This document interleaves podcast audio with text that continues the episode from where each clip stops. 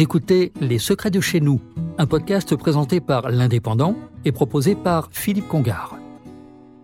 Nous voici à Elne, à seulement 20 km de Perpignan, avec ses belles maisons groupées dans la ville haute, son impressionnante cathédrale, son cloître et le mince Aragon où le kiwi est roi.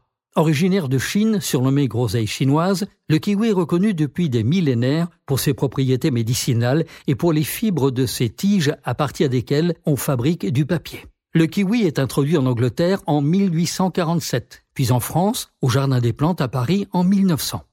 Mais c'est en Nouvelle-Zélande qu'il est cultivé au point de devenir fruit national.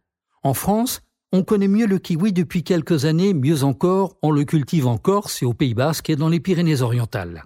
Quatre variétés se partagent le marché français. Abbott, le fruit allongé, Hayward, à gros fruits ovales, le kiwi jaune et puis le petit kiwi qui se mange avec la peau.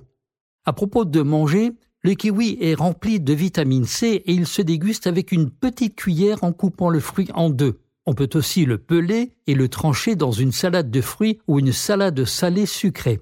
Autre possibilité, le mixer en jus, combiné par exemple aux fenouilles, à la pomme, au gingembre. Le kiwi se transforme alors en jus tonique et savoureux, excellent pour la santé cardiovasculaire.